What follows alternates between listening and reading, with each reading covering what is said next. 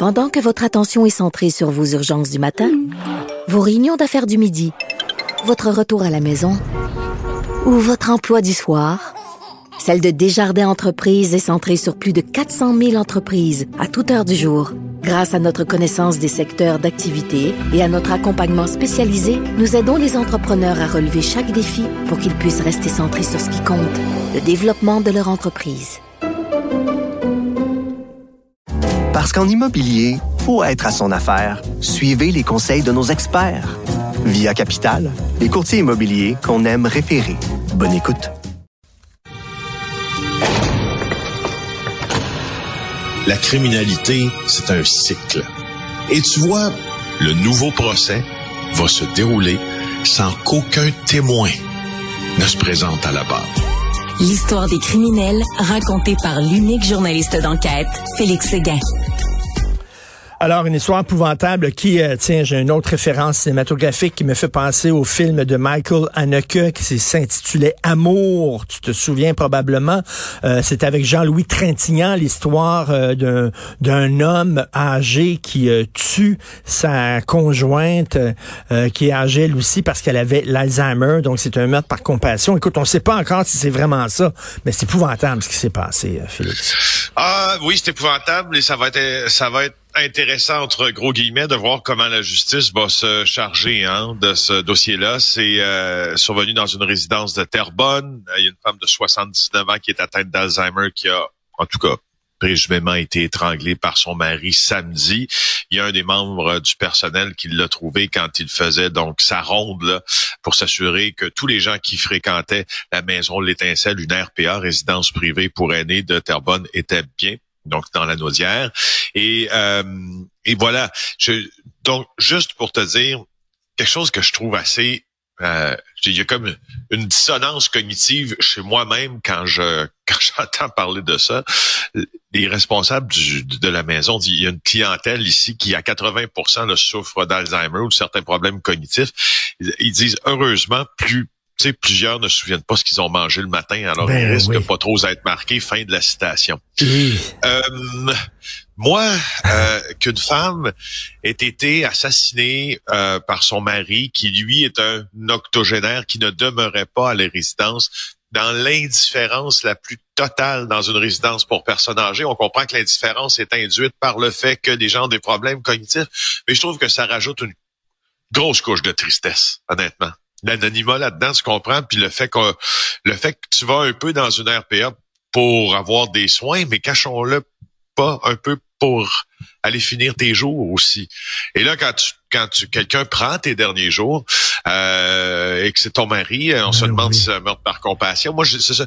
Donc, j'ai bien hâte de voir comment la justice va se charger de cette affaire-là.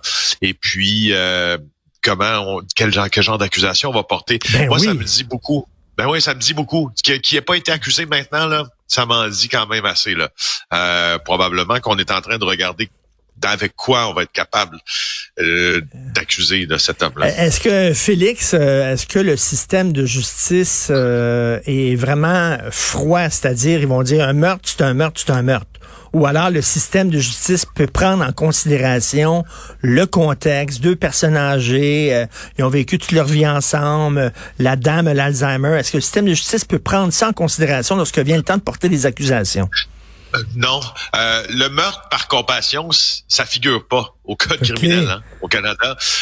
c'est pas, il il n'y a pas de facteur. La compassion n'est pas un facteur atténuant dans la commission d'un meurtre, soit au premier, au deuxième degré, euh, rarement un homicide, là, parce que la définition de l'homicide euh, involontaire est pas tout à fait réglée avec la définition de la compassion. Mais alors, c'est pas un facteur atténuant pour la justice, la compassion.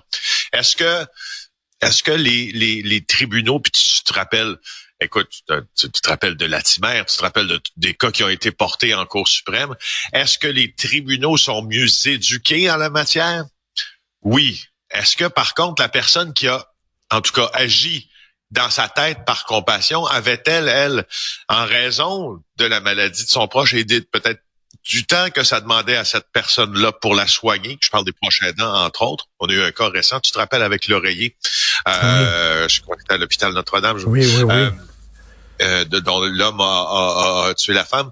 Euh, on peut prendre en considération l'état, bien sûr, de santé mentale du prochain aidant ou du peut-être était-il, peut-être sera-t-il non criminellement responsable de ses gestes pour en raison de problèmes de santé mentale induits par la maladie. Mais au départ, Richard, ça n'existe pas. La compassion, oui, ça, ça existe la compassion, hmm. mais c'est pas un facteur qui, que la justice prend en compte.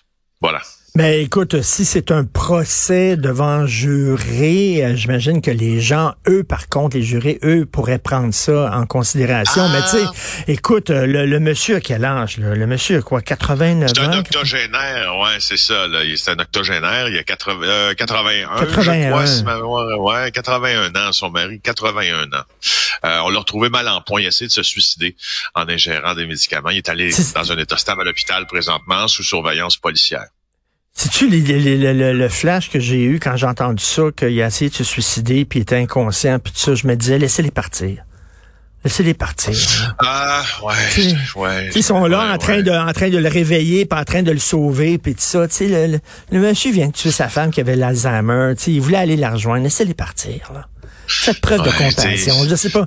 Je suis pas tout ben, seul à penser ça, je pense. Je suis sûr que t'es pas seul, non, à le voir comme ça. Je suis sûr que t'es pas seul à le voir comme ça. Puis sur ta question, tu sais, du, du d'un procès devant le jury, l'exemple. On suppute beaucoup là parce que l'homme est même pas encore accusé, mais, à disons qu'il devait être accusé. Puis disons, tu, tu me parlais de la notion de compassion devant un jury. Je trouve ça assez intéressant parce que oui, un, un jury, les jurés peuvent faire peuvent faire preuve de compassion dans leur jugement, mais quand tu es appelé comme jury et quand le jury est formé, le juge rappelle à toute fin pratique chaque fois avant le début du procès, c'est là que tu vas trouver ça intéressant. Richard, il dit, cher jury, vous êtes le juge des faits et je suis le juge du droit. Oh. Alors, les, les, les, euh, les jurés, les hommes, quand tu es jugé par tes pairs, ils jugent tes faits et gestes aussi, il faut bien se le dire, beaucoup en version, en, vertu de leur compas moral. Hein. Même s'ils doivent très, être très, très détachés de tout ça, puis de juger les faits, ils ont quand même un compas moral qui leur indique mhm. est-ce que c'est moralement, est-ce qu'on peut, est-ce que ma morale est capable euh, euh, de tolérer ce qui vient de se passer là dans cette résidence là pour personnes âgées de Terrebonne? Euh, si ta morale est capable de, le, de la tolérer, tu as une certaine compassion pour l'accusé, il y a toujours un juge qui va te ramener en disant, moi, je suis le juge du droit, par exemple. Hmm. Et, les, et, les lois qui s'appliquent quand tu vas penser à tes affaires, quand tu vas délibérer, quand tu vas penser à la cause, c'est les règles que je vais te dire. Pas les règles que toi, oui. Oui, que oui. ta morale met en place. C'est très intéressant un procès devant le jury pour ça. Très intéressant. C'est ça, parce que le droit, c'est froid c'est là. Tu sais, bon, c'est bien beau la morale et tout ça, mais oui, oui, une chance, une chance, mais en même temps, euh, des fois, ça peut paraître dur. Mais en tout cas, on va voir ce qui va se passer. Mais Félix, c'est pas drôle vieillir. C'est pas drôle. C'est c'est c'est euh, Charles de Gaulle qui dit c'est un naufrage la vieillesse. Rendu à cet âge-là, -là, tu as passé toute ta vie avec une femme, tu l'adores, ta vie elle est liée avec elle. Tu vois qu'elle est en train de de, de, de souffrir et tout ça. Quelle histoire, ça nous déchire le cœur. Écoute, euh, le Canada fait piètre figure sur la scène internationale. Là, il y a une présumée taupe de la GRC au banc des accusés.